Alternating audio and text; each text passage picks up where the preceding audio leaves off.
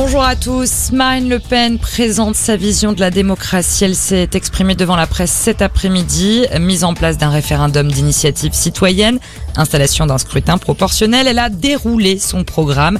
L'occasion aussi de tacler son adversaire au second tour de la présidentielle. D'après elle, Emmanuel Macron n'a rien fait pour la démocratie pendant son mandat, ce qui a entraîné une rupture avec les électeurs.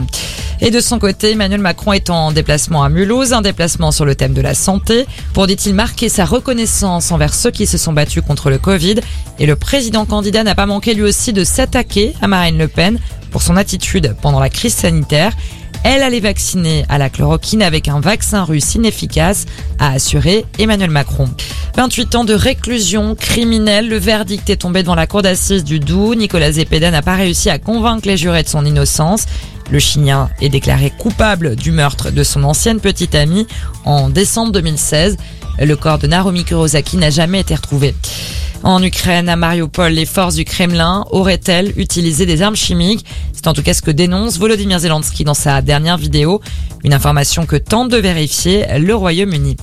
Et au Royaume-Uni, Boris Johnson va devoir passer à la caisse. Le Premier ministre britannique va recevoir une amende pour ne pas avoir respecté les règles du confinement lors de soirées organisées en 2020 et 2021. Une affaire qui a provoqué un tollé outre-Manche. L'annonce des amendes n'a pas calmé la colère de l'opposition, bien au contraire. Elle réclame toujours la démission de Boris Johnson. Et puis en tennis, il n'y a déjà plus de Français en lice au tournoi de Monte Carlo. Benjamin Bonzigo, Humbert et Benoît Paire ont tous été sortis aujourd'hui dès le premier tour. Mais l'événement de la journée, c'est le grand retour de Novak Djokovic.